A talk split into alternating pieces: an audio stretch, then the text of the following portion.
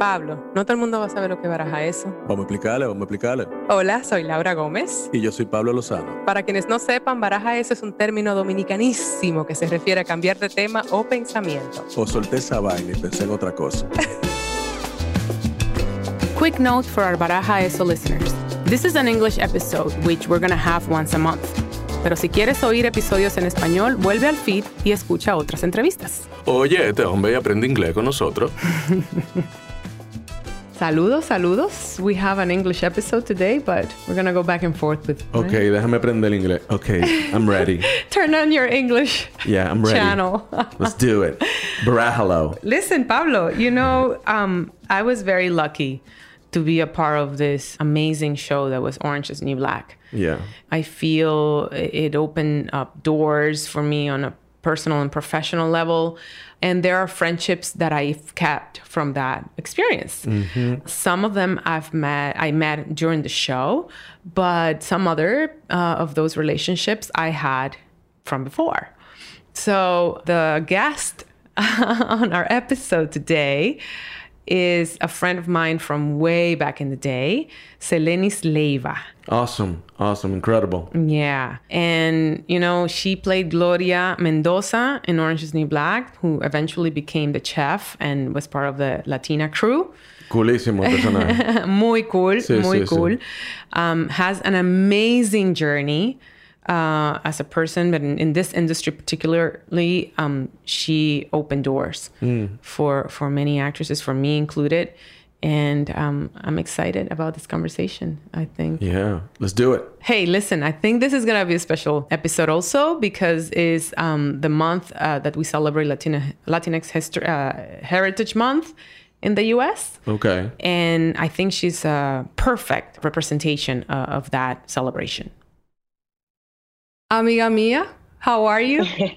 I'm good. ¿Cómo están? We're Bien, good. bien, bien. Un placer conocerte, Selenis. La verdad que he escuchado hablar mucho de ti. Te admiro mucho y te agradezco mucho que estés aquí con nosotros. Ay, gracias, muchas gracias. Laura y yo tenemos años, historias, historias. We go, we, history. we go way back, my friend. This is gonna be, Yeah. for the record, for our, our listeners, this is gonna be a back and forth. It's- We can't stick to one language in this room. Yeah, yeah, yeah. It's got to be Spanglish. We're gonna do back and forth with the language. we do go way back, and I think many people know that. But for those who don't, um, Selenis and I started in the theater together, and Well, I didn't know that, Yeah. actually. Oh, there you go. Yeah, we did. We started in the theater, and then we years later we ended up on Orange is the New Black together, and um, that you know, it- what a wonderful journey. I all I can say is just what a wonderful journey from you know, Wow. where we were to to the present. How I would title this um, episode is "How to Be a Latinx uh, Actress and Not to Die in the Attempt." In Hollywood, and to me, Selenis like in a way represents that in such a graceful way, and you do, um, my friend. Thank you. people also don't know this because Selenis and I could kind of specifically had this seemingly breakthrough breakup through or breakthrough how do you, roles in Orange, but Selenis' career. Um, I mean, let's talk a little bit about that. Yeah, no, I've been, I, you know, I did all the Law and Orders, every single one of them, every single Law and Order. I, you know, The Sopranos. I mean, um, every show that ever shot, I think, in New York City, I, I was able to blessed to be working right as a as a guest star i was able to do that for years and then i, I did adr work which is voiceover stuff you know um commercials i was always actively working i was making a living as an actor Wow. thank God. I could knock on wood that I always made a living as an actor. Yeah, Um, you know, and so my overnight success Seemingly. 20 years. my overnight success took 20 years. Um, Yeah. It was like, oh, suddenly, you know, wow, these guys just appeared out of nowhere. And I'm like, no, No. I, I have a resume. We, all of us did really on that show.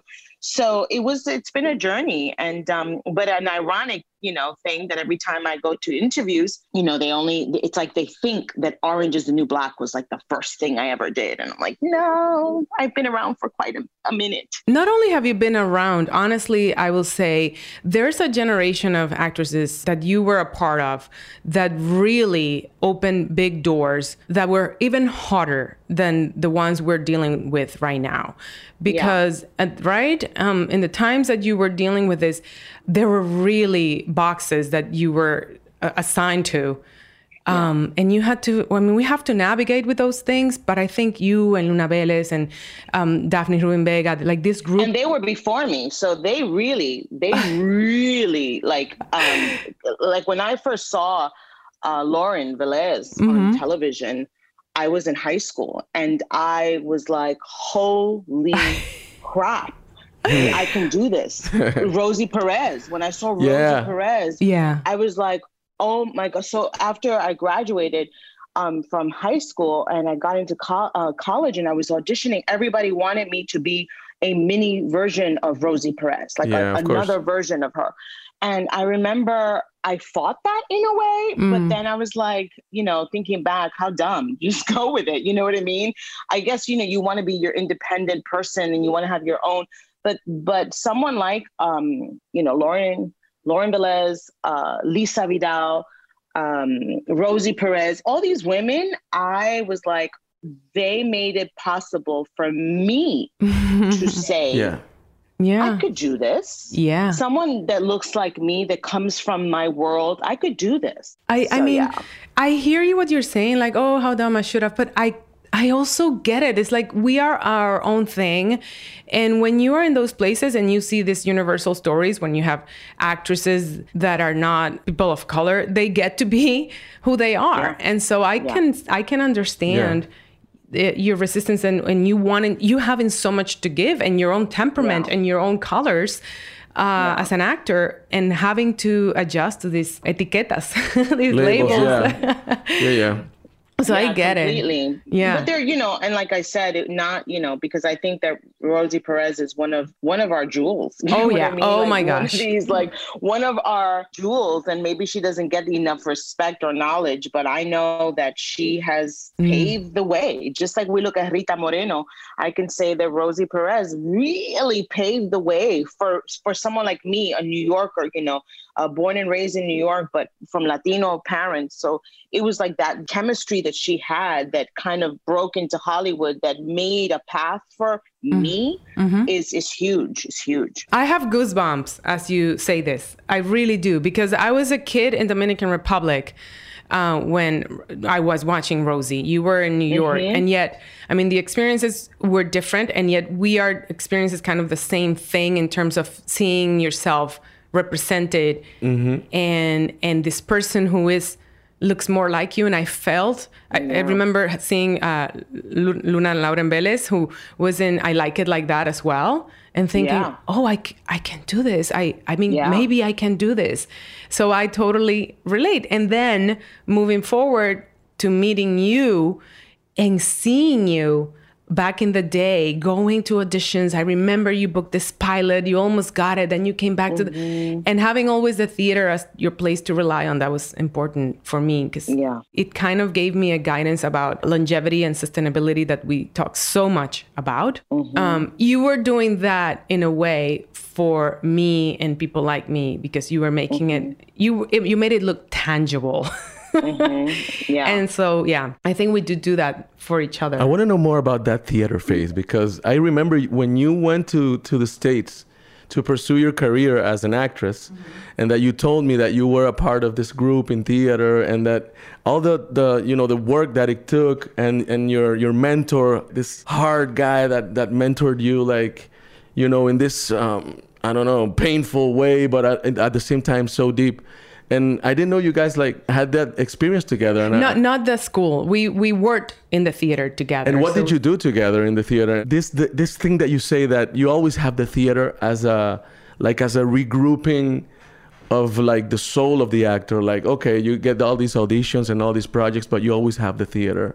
This is something that's re- really poetic, and you know I, I I would like to Well, the theater, you know, like satisfies the actor's soul. You know what I mm-hmm, mean? I think mm-hmm, the theater mm-hmm. is for it's it. There's nothing like the instant moment, that instant gratification, that the energy that you feel from the audience is unlike anything. You know, it's like boom, Yeah. and every audience changes. You know. Oh my And gosh. so, and and and in theater, you can have the flexibility. Every performance is going to be different in many ways for the actor. Mhm. Um, you know, an audience member may sit there and and and have the same experience if they come and watch it a couple of times, or maybe not. But we as actors constantly evolve and change. Well, we would hope so, right? oh you my gosh. constantly evolve and Yes. change and and the experiences that each performance brings you is is unique and and I almost feel like it's not duplicated. I could never duplicate the same feeling course. that I did the night before and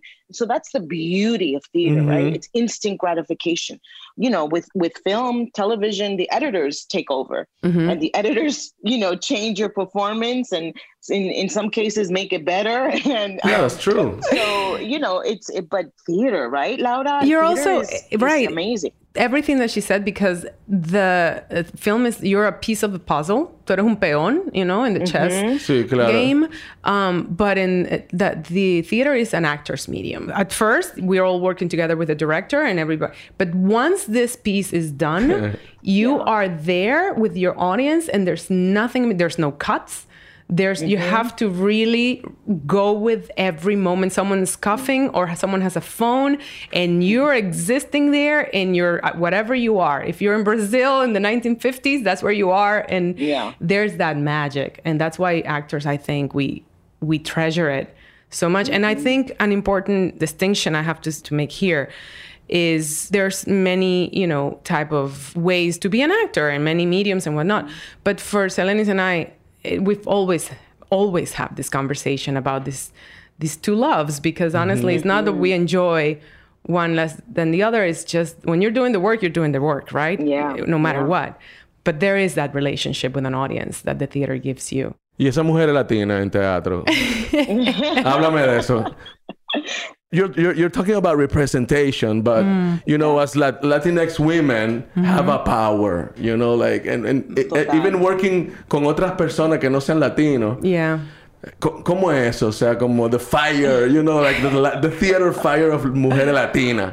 Well, I think, Cele, tell me what you think about this because I think what happens is that because we are so underrepresented or put in, we're put labels upon all the time, we're always fighting to break from that and looking for the universal side of what whatever stories we're telling. And I think that's Yeah. part of where that strength and fury comes from. Do you do you agree? I do agree. I find lately, as of late, in my life personally, maybe in the last, I don't know, five years, maybe 10 years, I I am embracing more and more my Latinidad. You know, Yeah. I am a Latina. I'm Afro Latina and it is what it is. And I love myself. And if you have a problem with that, keep it moving. You know what I mean? Whereas before, I would want to somehow, you know, try to fit in. Yeah. And I could never fit in.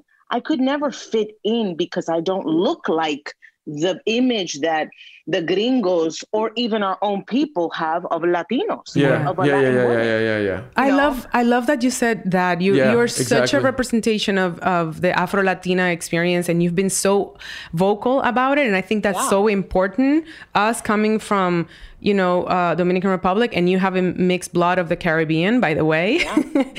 um, yeah. I, I want to talk a little bit about that what do- what was that experience for you growing up in New York from uh, la Dominican mom right Mhm, and Dominican Cuban mother and dad Cuban father. yeah And raised in the Bronx. and as New raised in Yorker as it comes, I seriously, you have like the perfect mix.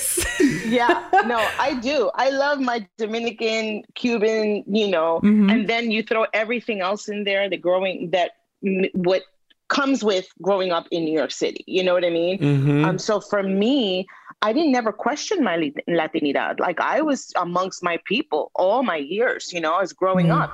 What was a big deal in the community in the Latino world was uh, the color of your skin, the texture of your hair. Um, eres negrita, eres mulata, eres mm-hmm. blanca. Ese pelo malo, ese pelo bueno. Mm-hmm. Exacto. Mm-hmm. So for me, those were my biggest, you know, issues growing up that made me feel less than in many ways, right? Because mm-hmm. um, uh, una mulatica uh, was not necessarily the what they considered beautiful. You know what I mean? Um, so that you grow up thinking, well, then I'm not, I or I'm less than, and then you grow up and then you start going, wait, I don't understand because I'm looking in the mirror and I'm seeing beauty. And yeah. you don't see beauty? I'm confused. You know? Not only um, beauty, but also is what's given you your path in a way. Yes, absolutely. Is it's the uniqueness, right? That yes. we all individually have. Y que todo el mundo se vuelve loco, todo el mundo se vuelve loco con la morena. Olvídate. Todo el mundo quiere los mismos labios, todo el mundo quiere los pompis.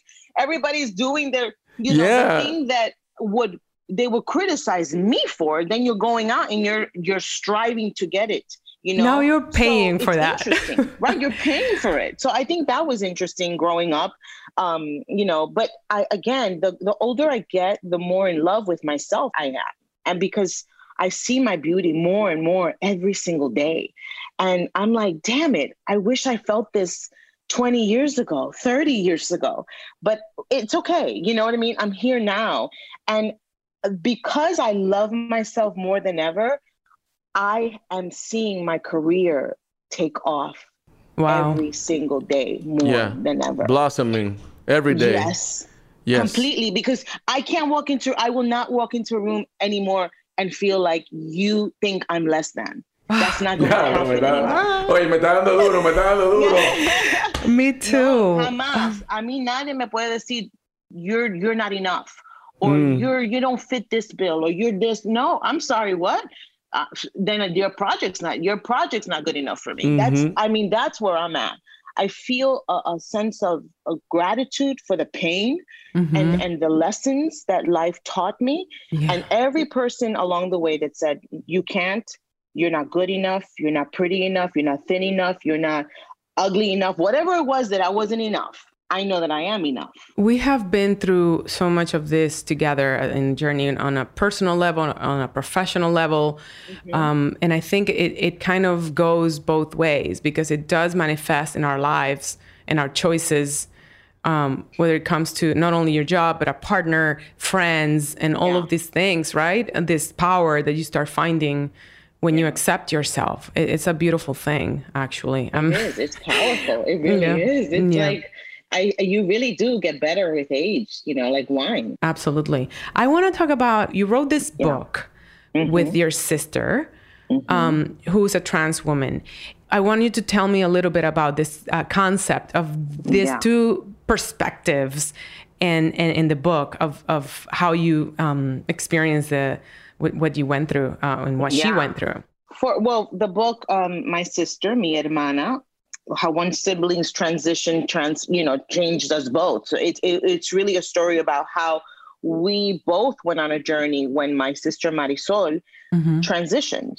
The family went on a journey. We all transitioned in some shape or form. And so i thought when i approached marisol with the idea of writing a book i said why don't we do this so that because i feel like your voice needs to be heard. Yeah. your story is more um you know is universal. aligned, yeah, yeah, right yeah. universal. It's more mm-hmm. aligned with what trans people go through than caitlyn jenner's.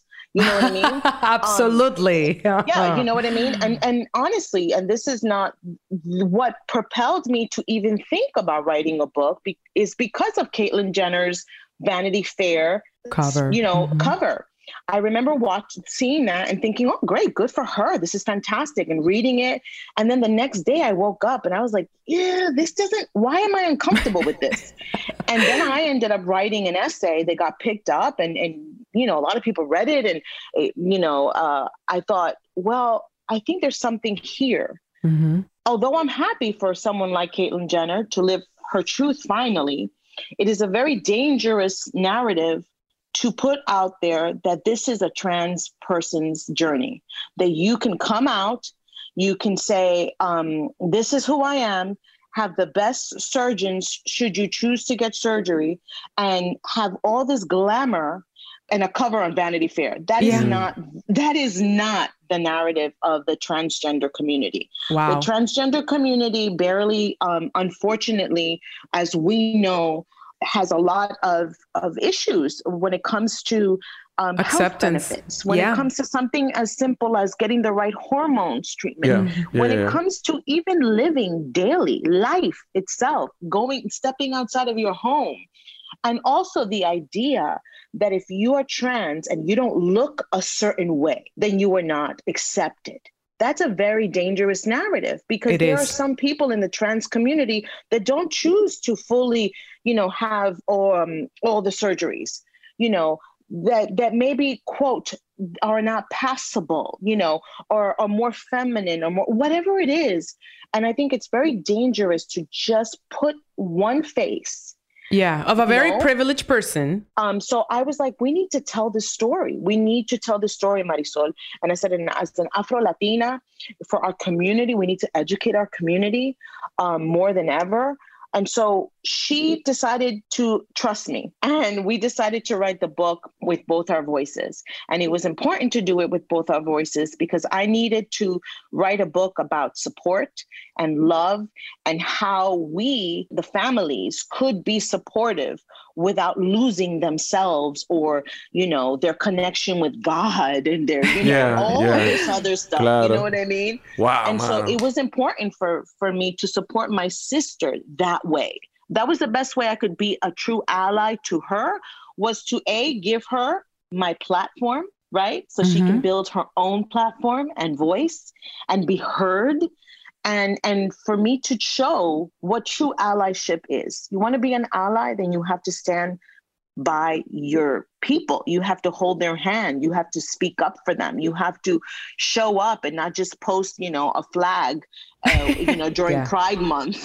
You know what i mean? But really show up. And so that was how why we ended up doing um, writing the book and listen, um, when we talk about these things, because now this is a topic in the US that's way more common, but Pablo and I have been doing these conversations often because um, y- you know you know some of the you know my gay husband, of course. you, yes. you love Marcos, who has Marcos, a, he, he's a recurring role here in this podcast.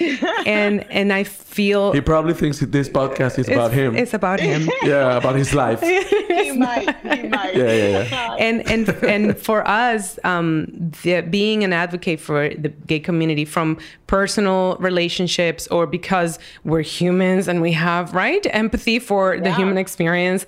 But we, when I, um, for us, is very important because that's still taboo here in the Caribbean. It's oh, a big taboo in Dominican mm-hmm, Republic. Mm-hmm. So, and I think for the Latino communities uh, in the U.S. as well. So yeah. the extra layer that I hear um, here in your book mm-hmm. is coming from a Caribbean, uh, like yes. you said, religious based family. Machismo. And machismo. And we're not talking about the 21st century. We're talking like probably, no. right? They started like in the 90s, maybe you started? Yeah, yeah, yeah. Marisol, you know, came out, um, I mean, roughly started transitioning, I would say, to be correct, um, a little over a decade ago. So, you know, mm. this is ve- this is fairly new, right? And and but we had been seeing signs of it when you get the book if you read the book you see we saw signs of it from an early age when of course Marisol was three years old we saw a difference and and a, and that was the challenge because then you're you're growing up in the early 90s right mm-hmm. and in a Caribbean household in the Bronx. mm-hmm. wow, and it was all about, you know, lo, lo, los machos no se mueven así, no hablan así. What are you doing? You know, um, there was that, you know, if you're going to be gay, then don't be so gay. you know, little things that you're just like, claro. And you're just like, do you hear yourself, people? But yeah, but wow, I have to, to, I have to, I have to say that my parents, my Cuban father and my Dominican mother, both were able to, I swear to you, with and, and it makes me emotional just thinking Yeah, about yeah. it. I- because I'm, I'm getting emotional. Claro, no, they accepted their child. They Ah. accepted their daughter, and and it wasn't. My mother uh, was more on board, you know, from the very beginning than my father, because it took time. I think el hombre siempre busca la manera de, de Imagínate. ser super macho y de, you know, Mhm. but he came around and it didn't take forever and it, he came around with the ultimate respect and and today my father will will never miss you know he'll never use the the wrong pronoun he he refers to my sister as his daughter you know and that's and and Eso es up amor, for amor, el amor, mano, el amor. Al final, el amor. It's a El love amor story. Es importante. It's a love story. This this book was a survival story, a love story, and es para enseñarle que es posible que la familia latina eh, eh, they could support their children. Familia es familia, como dice Rubén Blades. Exactamente, exactamente. So you know it, it's it's exciting that it's out there in Spanish as well. Mhm. And Marisol and I receive a lot of letters and DMs and messages Yeah. from all over the world of people thanking us for Por sharing our story. And so to me, that is already a win um, in, in my book, you know. Because there's so much uh, love in in what you're saying and breaking with so many barriers and what you said about your dad. I mean, I can only picture this Cuban 80 year old man. I mean, not 80 when this happened, but back from that era, um, dealing with this and just melts my heart. Teniendo que It really combatir does. muchísimas cosas, porque a él también lo criaron desde Claro. chiquito diciéndole lo mismo. Oh, o sea, right. y, y peor, porque imagínate, o sea, eh, mire, los hombres no lloran. Uh-huh.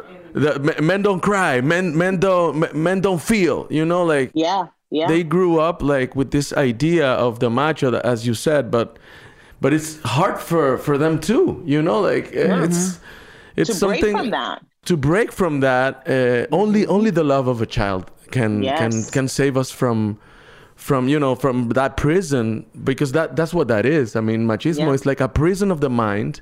Mm-hmm. That that sets these standards like so high that you can never mm-hmm. attain them, so you mm-hmm. always feel ashamed of yourself, even when you're a macho. So this is Yeah. it, ma- it makes no sense, you know. Yeah. We're always chasing this idea, right? It's a it's an ideal. It's a it's this this Unattainable. I- unattainable idea. You know, recently um I I saw a post of this um, queer person. They consider themselves queer, and then they go by they or them, and and and was t- they were talking about the honesty of being queer. And I and I listened and I thought, absolutely. I think the most honest people are those in the queer community because you are saying, no, I feel this way, and I'm going to go against societal norms and be myself no matter what. While cisgender people are always trying to fit into the molds that have been Uh-huh. assigned for Uh-huh. us. You know, Yeah. and it doesn't change what you are attracted to. I'm not talking about sexuality. I'm, No, not, no, talking, no. I'm not talking about the desire, right? No, no, Your it's indi- attraction. individuality, individuality, talking- yes. originality. Yeah, yeah, yeah. originality. It's like Mhm. who says that girls should only wear, you know, dresses or or Pink. pink or the, you know? Why can't a man say, you know what, I want to wear a pink dress today? Yeah, yeah, yeah, If yeah. that's your prerogative, that's your prerogative, you know? what you're saying it's um, also a part of a process, right? Because, like Pablo says, we are all trapped in this patriarchal system that we are victims of, and we are peeling layers to free ourselves from it. We're breaking with that. Y a ustedes nunca le dijeron, por ejemplo, de que muchacha, pero mira, cásate con ese blanquito para que mejore la raza. Oh, Did sí, you- constantemente. Eh? That was the, one of the That, programs. that, that's that's really that's really that's that's some strong stuff. I mean, Yeah, you know, I have like all my friends from DR. th- Their families would like be all happy if their if, if their boyfriends were like whitey, mm-hmm. whi- mm-hmm. white skins, but then because you have to like get the race better, mejora la raza, Improve the race. Ajá, yeah. improve the race. Yeah. And when it goes also with men, right? Like if you bring home una, una negrita versus una blanquita, they Una think, negrita, oh, my eso es problema, claro, claro. Claro. So, th- we, we perpetuate that. Self hatred. Yeah, self hatred, self hatred, and and this representation of of like the ideal thing, like looking at maybe the colonizer. You know, like we are so used to being colonized that our own goals is to mm-hmm. look like the colonizer, even oh, though yeah? we want yes. to be free and even though we want to be individual. And it's so embedded in our in our On, culture. In a, well, it's it's constant media. You know, it's it's constantly being thrown at us that you know white is better or that being lighter is better. Being this this is the portrait of what everyone should look like, and it's just one big old lie. You know what I mean? You go to other countries and and and other you know places in the world and the standard of beauty is definitely not what what we've been conditioned to to feel is beautiful you know yeah you can't yeah, tell yeah, me yeah. you go to a tribe in, in africa and they're gonna be like oh you know white is beautiful no they have their own you know idea of beauty as it should be as we should all and i also feel like beauty is so inner right like i've met a lot of quote unquote beautiful people in the outside and they're not so beautiful on the inside. And then you go, oh, you're not so pretty after all, you know? Yeah. Yeah, yeah. It's all about the energy. You yeah. know, now that we talk about this, I also um, it, it, in my mind, I'm translating it to representation because you're also such a yeah. uh, we, are both but you you have been very vocal about this throughout since i know you yeah and and it's i think it's no accident that we ended up in a show that broke mold even though I get a lot of this criticism. We are stereotypical. Yes, in a way. This is how this is how we get a chance. It's telling stories from but prison. We only get, but it's interesting because only Latinos get um get bashed for being stereotypical. I find it very interesting that only when we tell our stories with honesty and truth, Exacto. we are criticized by our own people. But then you go and you can watch movies with other cultures and other races that are filled with stereotypes and you support them and you applaud them and you and you even try to to you know to be like them but when it comes to a latino you have a problem and I am over it. I, you know, I'm just like I, I have it. no time for the nonsense. You know, mm-hmm. I always said to, you know, we were doing the show and we didn't get the support from our Latino community, maybe even in Hollywood. I thought, well, you're just jealous because this is a hit show you know w- worldwide phenomenon worldwide phenomenon are, and and i'm sure that if the same people that were like "I, what stereotypes? If you were given the opportunity you know to to play any one of these roles you would have jumped at it. So and it, and it's a I, show about women that are not skinny that are not that are not young that are not yeah. white that are not, i mean all the all the all the things that are not uh, quote unquote uh, sellable or that don't have an audience and yeah. and, and it oh, just blew up. It, yeah. I think that's it right? We broke the mold on so many levels we actually had piper at some point here and we discussed all of this uh, about it, about what the show like. We were, they were told we weren't a part of it yet, but well, women don't sell, or at least, at least in the industry, that's the right. And here comes this show with this group of women who are so different, so out of the box yeah. in terms of what was um, the, mainstream, the beauty standard, the, yeah. everything, yeah. And the beauty of telling the, the humanized story mm-hmm. of what mm-hmm. seems a stereotypical story. Yeah. And I think in that regard, I want to talk a little bit about your experience uh, portraying Gloria because she's so beloved. Mm-hmm. And your character, I mean, I know we've talked about this journey so much, but you know, I'm here, yeah. we're friends, and I want to hear what your uh, audition experience was like because oh my uh, this was so out of the blue, right? well, for me, I had given up acting. I think I, I, I gave up acting six months before. No, six months before, I had a conversation with my team and I said, I'm done. I'm not interested in this anymore. It's too painful. And um, I then was going through so many things emotionally and, you know, depression and you name it, everything, uh, everything under the sun. And um, I started looking for other jobs. You know, I was like, well, I don't know what I'm going to do because I prepared myself solely for this, for the, the, the sole purpose of being an actor. I had no plan B because I didn't think of failure. I did that wasn't in my vocabulary up until six months before getting on. that I was like, I can't do this wow. anymore. Never mind. They were all right. There's no room for me. And um, but then Jen Euston reached out. Jen Euston, the wonderful casting director, um, and I I've known Jen forever And um, when she reached out, I was like, well, I guess maybe I'll come out of retirement. And uh, what, what did they I, tell you, Cele? What did they tell you to come like, out of know, retirement? Uh, you know, this is going to be a show on Netflix. And I thought, oh God, a web series? What, you know, this is this is not this is not how I want to. Let's clarify. This was 2012 when the auditions yeah, yeah. were happening, and so Netflix. not know. No, Netflix was a platform that rented DVDs and sent it to your home. That's what I. That's what it was. And the first show that they had uh, they were about to do was House of Cards. So it wasn't a platform as of yet. So we were uh-huh. really ig- ignorant as to what would it would become. Just I just wanted be. to yeah. right, just and, a parenthesis. And then it yeah. was like, oh, okay, audition for this. You know, she's a Latina um, don't come with any makeup. They said no makeup, you know, just come as disheveled as you, you know, can be. And I was like, oh, great, this is perfect. I don't, I don't care about this industry. So if you want me to come in with no makeup, fine. And so I auditioned for the role of Aleida. And, um, you did not, I did not know yeah. that. Yeah, I auditioned for Aleida and then uh, obviously didn't get it. And then uh, two maybe weeks later or less, to be honest, I got a phone call saying that they that the creator of the show really loved me, really loved my audition, and wanted to offer me another role. It was a smaller role, probably only going to be in one or two episodes, and her name was Gloria Mendoza. And all I knew was that she was Latina, and the rest is history. so, from auditioning uh, on, on, the role of Aleida, who ended up being Elizabeth Rodriguez, by the mm-hmm. way, everybody who's listening, so that they put a face. Um, you got Gloria because mm-hmm. Jenji saw more of her Something. temperament there. Yeah. How mm-hmm. on how on earth? Because you became a regular pretty early on. Yeah.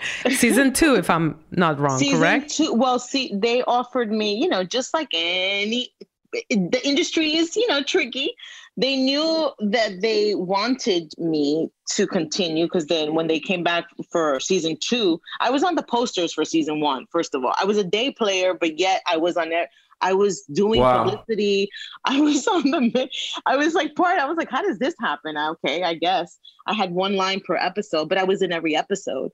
And um, then they came back for season two, offering me a recurring. And I said, "Oh, I'm not interested. It's okay. Let me stay as a as a day player because uh, you're not offering me enough money, so that's okay." And mm-hmm. then they mm-hmm. came back and they said, "Well, what do you want?" and I said, "Well, I want this." And they said, "Okay." And I went, damn, I should have asked wow. for more money. yeah, yeah. and and then by the time you know uh, we were maybe two episodes in, and I got the call saying that I they wanted to make me a series regular for the following season. Yeah. Paulo, let me tell, I mean, let me just say something because it, it, we're talking about words that day player, recurring, regular, and maybe yeah, yeah. an audience who is not in this world doesn't understand, but it's a big deal for an actor who's going in a show as a day player, which means that you're here and there, you have one line here, maybe if they call you, to get a regular um, role, which means that you're now, like the word says, regularly working on the show, and you're gonna you be. have a contract. You yeah, money. you have a contract, and and that's what exactly what it means. It's not that just that your character shows up; it's that you have some security. Yeah. And this is also because we talk about this a lot, right, Cele? That this is mm-hmm. art, and this is we love it, but it's also our livelihood. Yeah. Mm-hmm. And and I think part of what you just said about um, it, it wasn't like in a ego way, the standing your ground about knowing your worth at this yeah. point of your career because it's That's been right. so long. Yeah. And you know your journey. And it's like, well, I'd rather be a day player. That happened to me too when they offer, I was a recurring, they offer regular, and it wasn't enough money. And I was like, yeah, you're going to put a ring on me, but then you but get then to be a yeah, player. Exactly. You get to be play true. around. Yeah. I can. And and and and it, the same happened. It was like, okay. And I'm like, oh. But it wasn't like we're playing games. We're really no, my no. I, this is my livelihood. This also. is my livelihood. I want to I want to be able to eat and and and survive and and you know, I'm a single mother and support my child. So there was many things that that made me say, well, I don't know about this. And then they came back and they offered a better deal.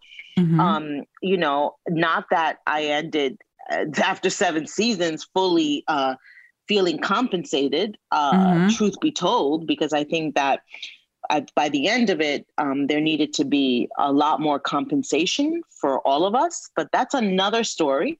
That's uh, another story and mm-hmm. an important subject that we've been talking about because a little bit has to do with precisely being uh, what community you're on and who yeah. the game of the of the industry itself. Yeah. So yeah, absolutely, I agree with you. But a beautiful journey, but a beautiful artistic journey and an arc for me to be on a show that I was able to get this little gem and all i all they told me was gloria mendoza she's a latina.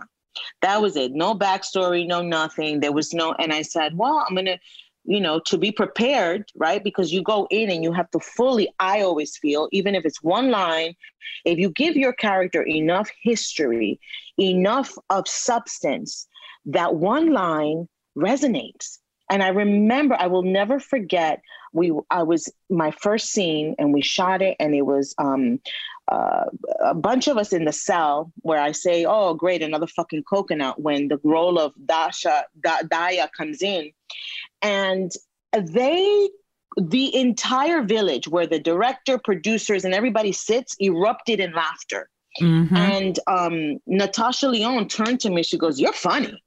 And I said, "Oh, you know, thanks." You know, I, I guess right. And and but everyone from that moment, I remember came over to introduce themselves. Like suddenly, like I mattered. Suddenly, I was seen, which is very mm-hmm. interesting in this industry too. That you know, a lot of times not because of they were being jerks, but there's so much going on that people are, on, on, on like automatic, you know, almost like robotic, just kind of going through the motions. And they were like, they stopped, introduced themselves. And the next thing I know, you know, I wanted to make her full. So I was like, she's going to be a Nuyorican. I'm going to make her Puerto yeah. Rican. I'm going to do this. I'm, I just created a whole story for her. So that was so you? They, you did that? That was me. Wow. Was. I didn't know that. No, yeah. When, so when they came back for season, uh, I think it was season three was it three when they started doing the the different um groups like the Dominican the tribes yeah yeah the tribes uh-huh. they came to me and I read a script and they, they wanted to make Gloria Dominican. I said, I can't do that. And they were like, why? I said, because I've been playing her Puerto Rican all this time. like, well, is there a big difference? I said, yes, there's a big difference. Oh my God. Wait, so, I yeah. need to point something out too, because I think now that I put it together that probably you started a little something in the writer's room without us knowing. Because yeah. I remember getting a call from one of, of our producers, Lisa, and saying, Hey, how are you? So I was just wondering, where is your character from? wow. totally me. That was yes. totally me. they, I think they knew. I mean, my character, unlike uh, uh, unlike Celes, was described as the Dominican woman crazy, you know, yeah. who talks to the devil, that, that talks to Diablo, and yeah. Diablo ended up being my boyfriend. But originally, I was supposed to be crazy. I remember even though it was described as Dominican, I think what you start is like, oh shoot, I guess we have to make sure that what accents are they using because this yeah, matters. Yeah, yeah. Only that that that just that is yeah. like a like a breakthrough. I mean, it is. They're they're acknowledging all these subtleties that through through actors because through actors and through their experience and and taking into account all all, all these personal things. You know, like this is not this is yeah. not the industry. I, it's I have exactly to say, the opposite. I have to yeah. say, um, to give credit to our, you know, to the writers and to the creators of this show, that I think because they had the base of the Latinas in this show was very authentic, right? And so what Selenis did was a choice. She was very clear about what accent she was using. It wasn't just like sometimes, like you said, Pablo, Hollywood goes and has someone who doesn't speak Spanish but yeah, they they said they do in the audition, right? Yeah, yeah, I can do a Puerto Rican accent, and they're from Mexico, and you hear this, yeah, yeah, and they don't know, but we know, and I for us, for the base of the, yeah. we were very adamant about it. Like we would have conversations. Selenis would come to me like. This does this sound right to you? And I'm like, yeah, no, right? And they would listen to us. No, but they, they would. would. They would they listen would. to us, which was great. No, claro, claro. Because they were like, I would say, well, Gloria can't say this because this yeah, a, uh, this is a Mexican term, or you know, uh, oh, I would go to the producers and I'd be like, yeah, that that that sound that you're hearing, that's not the right accent. And it wasn't that I was trying to be a jerk about it. It was like I I cared so much about this show. I cared so much about yeah, the authenticity yeah. of the story yeah. and about I wanted each of us to tell the story correctly. And, and that that was want, that what know. made the show. That was what it, what made it so beautiful and why people related to it so much. Because yeah. then you got stopped in the street and said, "Oh, pero tú hablas igual que yo, tú eres dominicana, yo lo sé porque yo te oí en la en el show." O sea, yeah. representation is what empowered the series. Yeah. I mean, yeah. and they do because the the thing also about that authenticity is that they love the show, they love the universe, but they love their characters that they can relate with, like yes. you say, right? And when and and knowing, oh, that woman is near, like I yeah. know this behavior, mm-hmm. and and and no, so for Selenis to to have said that, you know, sometimes when you're in that industry and you can be like, oh fuck, I'm intimidated by, I guess I have to, and to say no, um, this is not how I've been playing this. conversation with the producers, they called me, and and I said no, I just I, I understand what you guys are saying and where you want to take it because they were preparing for the trial tribes, the war, right? And they wanted to to put Gloria in the mix.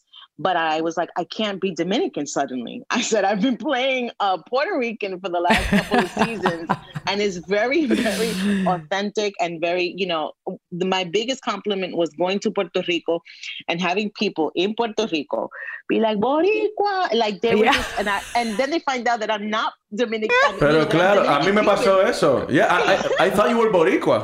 He always. And Laura told me no, ella, ella dominicana Dominico cubana, cubana, and I'm like, what? Yeah. yeah, but that to me is a compliment, right? Yeah, because of course. say you know, I love the fact that they felt represented and not, you know, that I did the job so well that they were like, oh, wow, okay. I thought she was one of us. And then they go, no, you're one of us. You know, they'll, they'll take me anyway. I, I love that our characters got to have so much of this um, communion at some point later yeah. on. Um, what we did with those last two seasons in terms of uh, communicating what was happening in terms of the immigration system in the US meant so much to our community as well. Um, because we're not talking only about the prison system. Yeah. Then we had the we have the extra layer to deal with mm-hmm. that we are being demonized for the mere fact of being um, with, of having another language or, yeah. or having an accent, and and and to show these characters from different similar countries but different uh, backgrounds and accents and whatnot to have this yeah. uh, connection and, and of course you know the, the the the chemistry that we already had and to bring it onto the screen felt so special to me. To this day um, i know that that it translates to to an audience that appreciates it even more than uh, you know worldwide or whatever but yeah. our community kind of takes it on a personal level. Yeah. Yeah of course. And and that's so special. Um listen i i don't want to end up this without mentioning that you are also breaking molds and and bringing this um, light to what it is to be a Latino with in a universal way with your new show. Yes. On Disney. Yeah. Um, you play um, a very different type of mom. Yeah. so can you tell because that's uh, that's what I think is special about your character on yeah. um, Diary Diary of a Female President. Yeah. Um, what is that like? Because you're on, on, season two now. Yeah, yeah. Well, we we season two is now streaming on Disney Plus. Diary of a Future President, and what I love about this was it's, the polar opposite of what I was doing on Orange is the New Black. Mm-hmm. After I finished Orange is the New Black, I every single role that came to me, every offer, every inquiry was about me playing Gloria every time, you know. And I said, no, I'm not interested in that. Yep. I'm not interested in that. I'm not interested in that. I'm not interested. So when this came along, um, I I said I want to do this. I desperately want to do this because I felt it's a show about this Cuban American family who this woman, this this single mother lawyer is raising her two children after becoming a widow. And the audience knows that the little girl will soon become the president of the United States in the future but us, the characters in the moment, we don't know. So it's like the the during the early years of the president of the United States and mm-hmm. and the relationship that she had with her mother that evolved into and helped her evolve into the woman that she later becomes, who then becomes, you know, the president. So it's a yeah. beautiful, it's a sitcom, it's a family wow. show. Mm-hmm. And it shows, and what I love is that it, it shows me in a different light. I'm able to do mm-hmm. comedy. I'm able to do drama. I'm able to wear cute skirts and nice outfits and have a love life. And and you know, it's a different world. It's and that's what I wanted. After Orange, no makeup for seven years. We yeah. we love our craft, but dude, I want some lipstick. I want some cover up of this. Estas ojeras, por favor, tápenme las ojeras. I hear you. I think it's it's interesting because in a way, that's um we've been talking about this. Uh, we we are so um the type of actors that, that you and I are, it's like we have this temperament that are is usually assigned to a specific type of character. Yeah. And nowadays, you know, things are very harsh. It's so nice to turn on the TV and and just see something light for a minute mm-hmm. right? Yeah. So I, am I'm, I'm guessing I said female president, but still, it's the well, future it president, right? it was called uh, Diary of a Female President, but we oh, changed there you go. to be okay. more inclusive. You know, it's a wonderful show, and I think it really shows the Latino family in a positive light. You know, yes. nobody's struggling in this. Everybody, mm-hmm. you know, mm-hmm. we're educated, we have career. This is a different side of the Latino experience, you know, um, and which is important too. So I love the show that we're doing. And as actors, you know, we get to play all these different, like I went from Diary of a Future President um, to a, another film that that um, I did for Disney that has it's futuristic and, and a very cool role. And then from that, I jumped to an, a film that we just wrapped called 892, where it was a different character. And then I was blessed to go. I mean, I have had it's almost like a like stepping into like a time machine and being yeah. able to play all these different characters in a very short amount of time and mm-hmm. that to me is exactly the kind of career I've I've wanted. Ah. I have manifested. Wow, that's beautiful. Manifested it. Yeah. And the last thing I did was for um, something that's coming out very very cool for HBO, and all I could say it involves pirates, and I. Wow. Yeah. ah. Una bucanera. Listen, let me just say this about that sustainability and longevity that you just said. Um, I've known you for over a decade. Yeah. We we started doing theater in New York. We went to work on a show together that was a world sensation. Mm-hmm. And I do remember um, when you back in the day were struggling in those parking lots and, and going in, in LA and I was in New York still doing my little thing um, started writing and producing yeah. my own shorts because they weren't giving me the role so let's do it here I am doing it again with this podcast and a, a script that I wrote that I'm going to produce with Pablo and the one thing I'm going to say is that you posted a video on your Instagram the other day that resonated so much. And I know it, mm. first of all, because you did it from your heart and it's exactly what you're saying. Yeah. You yeah. said, I am here at the lot. Can you say a little yeah, bit? the WB, the Warner Brothers lot, and and that was one of the first lots I saw. When you get to California, you know, it's one of these major, you know, like you, you go to Burbank and you see this huge lot, the mm-hmm. Warner Brothers studio, and you're like, oh my God. So I was living, I was staying across the street from the Warner Brothers studio, um, maybe about 12 years ago. And I was struck, you know, like, oh, trying to make it theater, oh, you know, all that stuff. And I would look out that window every single day and I would say, I'm going to work there. I'm going to work there. It's going to happen. I'm going to work there. And I kid you not, within a month or so, maybe I was working in that lot and I had a small role in a in a pilot. The pilot didn't get picked up or anything, but I worked on the lot. I said, okay, you know. And so then now, I go into that lot. And it, my life has changed so much. and but I went into that lot as if it was the first time I had gone into that lot and and and I looked around and I thought, Selenis, you you you said you were going to work here, and and the project that that I'm currently I'm doing is so cool and so unique and everything I've wanted, you know. Uh, so I go, wow, this is possible. And that day mm-hmm. I felt like somebody needs to hear this. Somebody needs to hear that it is possible to dream and and and see it come to life it is possible with hard work right because i don't yeah. have anyone in the industry no one no one gave me you know the golden ticket i worked hard and from that post that I put, you know, I haven't been very active on social media. and that's another topic. I, I, that's another topic. But I needed to do that, and and I cannot tell you how many people have reached out to me from that one post not through not just my DMs, but even my my just phone calls and and emails that I have received from people that said I need. Everyone starts with I needed to hear. It. Yeah, yeah. so I thought that I needed to hear it now. then I said, then I did my job. Then I did my job because it's not me showing off. Because sometimes people can be like, oh, pero mira la esta, tú sabes, tiene que estar hablando de todos los trabajos. No, it's not that. I'm sharing. Mm-hmm. I'm motivating. Mm-hmm. I'm saying manifest what you want in your life. I'm saying there's room for all of us. I'm saying that if you dream big, you can you can achieve it. You know, that's what I'm saying. I'm saying come sit at the table. There's room at this table. I I did understand that you were sharing a little bit of inspiration because it hasn't been handed to you easily yeah. and you've paved the way and you've you've paid your dues and i am very happy my friend that you are recogiendo los frutos yeah. you mm-hmm. know of, of, the, of, all this hard labor congratulations on Thank your you. daughter going to college now you're a single I mean, come on.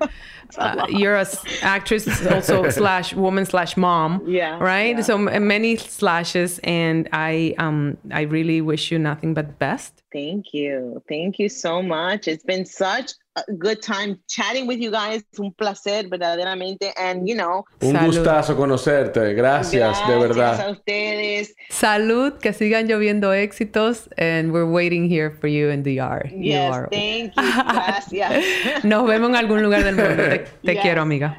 Igual.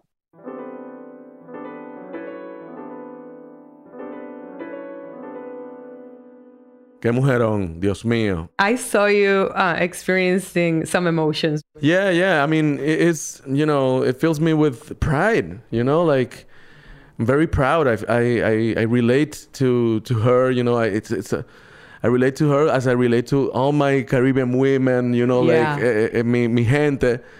And uh, yeah, man, I'm so happy that we're getting to this point where, as we said, el mundo se está dando cuenta que se quiere parecer a nosotros. Like, we're beautiful, we're strong, we're like potent, like full of, you know, this light yeah. that we bring to the world.